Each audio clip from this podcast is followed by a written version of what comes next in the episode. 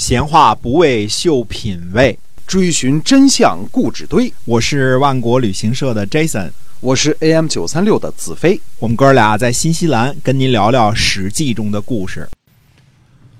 好，各位亲爱的听众友们，欢迎您回到我们的节目啊，《史记》中的故事，跟您讲一讲啊，在那个年代所发生的故事。嗯，是的。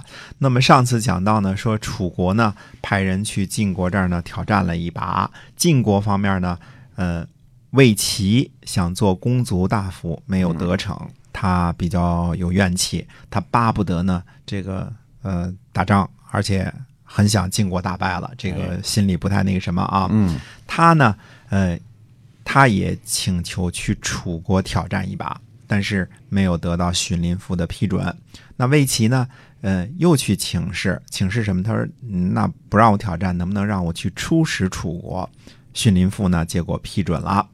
魏齐呢，哪儿是出使啊？他自己呢，就是擅自决定一定要挑战一把，因为这事儿感觉挺好玩的啊。嗯，那么，楚国的潘党，也就是潘王的儿子啊，带兵呢出来追逐，追到迎泽。迎泽呢，就是所谓的行泽，就是呃，这个我们说大禹治水的时候，管这个地方叫行波，就是广播的播啊。嗯，呃，但实际上是这个波涛的波。那么今天呢，呃，荥阳东南的呢一个大湖啊，这个已经没了。嗯啊、直到东汉的时候呢，呃，堰塞为平地了。当时是有一大湖的，这就是所谓的迎泽或者叫行泽啊。嗯，荥阳就是因为在行泽之北而取名的啊，叫荥阳嘛，荥水之阳啊，在这个湖的北边。那么魏齐呢，正在往回跑，知道后边潘党呢已经追上来了，啊，也偏巧在这时候呢跑出来了六只麋鹿。嗯当时环境保护的比较好，嗯 这麋鹿挺多啊对，，哎现在没那么多哈。现在没那么多了，哎，嗯呃，魏齐呢就射中了其中的一只，回过头来呢献给了潘党，说呢说您有军务在身，后勤恐怕来不及供应时鲜吧，我冒昧的把这只麋鹿献给您的随从。潘党呢就命令呢说这个追逐的人啊，就说放走了魏齐，让他回去了，因为这也是一个。呃，贵族派嘛，对吧？嗯也是善于辞令啊，而且射箭射得很好。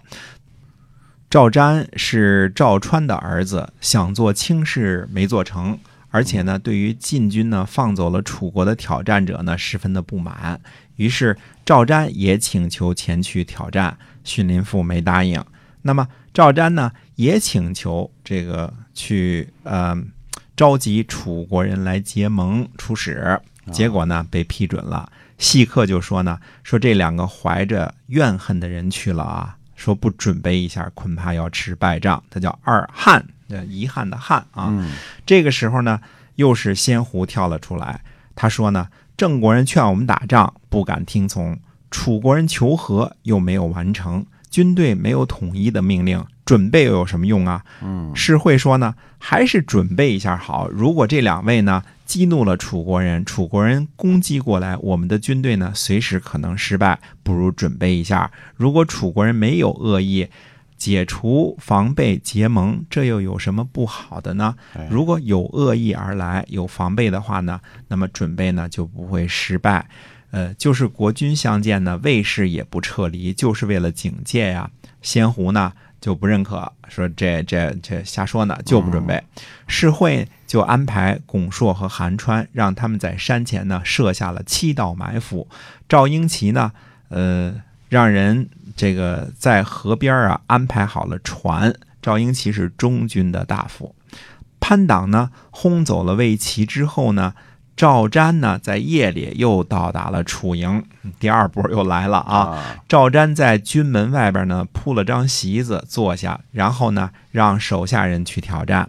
前边这个栾书说过啊，楚庄王呢，呃，这个三十乘战车分为左右，呃，右广呢从鸡鸣开始值班，左广呢从中午开始。赵瞻挑战的地方呢，这个应该正好是中军。楚庄王呢亲自带兵追了出来，正好值班的这个时候呢是左广。那么彭明是御手，屈荡是车右。于是楚庄王就出来这个应战来了，应这个挑战来了。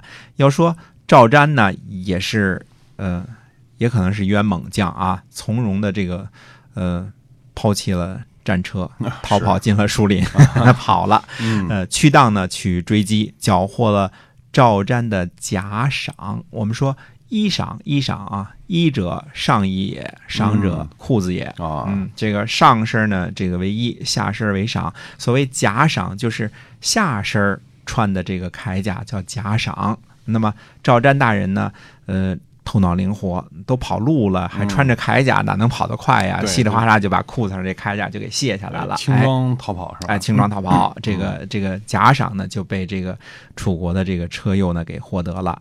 晋国人呢怕这两位激怒了楚国军队，于是派出屯车来迎接。屯车就是用于防守的兵车。这个时候呢，潘党望见了晋国的这个屯车啊带起来的尘土，就快马呢回去报告说说晋国攻过来了。楚国人呢也怕楚庄王孤军深入啊，这个于是呢就出营列阵。关键时刻呢，楚国的令尹孙叔敖做出了关键的决定。孙叔敖下令说呢，前进，宁可我们对不起别人，不能让别人对不起我们。于是呢，楚国的大军出动，车车驰足奔啊，当时叫车驰足奔，就是车也开始奔跑了，卒也开始奔跑了，一起呢，哎，向晋军冲杀了过来。楚军呢，可以说是在误会之下，由令尹孙叔敖发起了进攻的命令。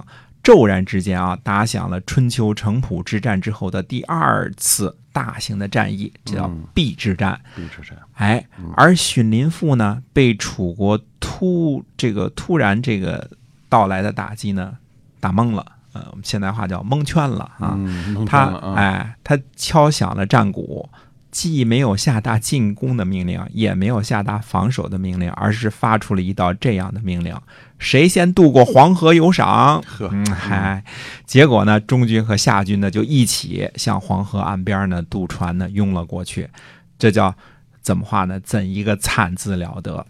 这个哦据说呢，这个虽说呢，这个这个当时中军啊准备了渡船，可是强敌在后，逃命要紧，大家呢都纷纷的跳上渡船。中军呢，呃，虽说准备了渡船，但是夏军的溃兵呢也来抢夺。先上船的人呢，怕后边的人呢扒住船帮，把这个渡船弄翻，就挥起武器朝着扒船的人手乱砍。史书上记载呢，中军、夏军征舟，舟中之指可居也。好家伙，也就是说，船上的手指头都可以捧起来，你说多惨！嗯真是一个怎叫一个惨字了得啊！晋军、中军主将呢，派了两个不该派的人，慌乱之中呢，下了一个致命的错误命令，导致中军、下军顷刻间崩溃。晋军呢向黄河方向溃败，上军没有移动。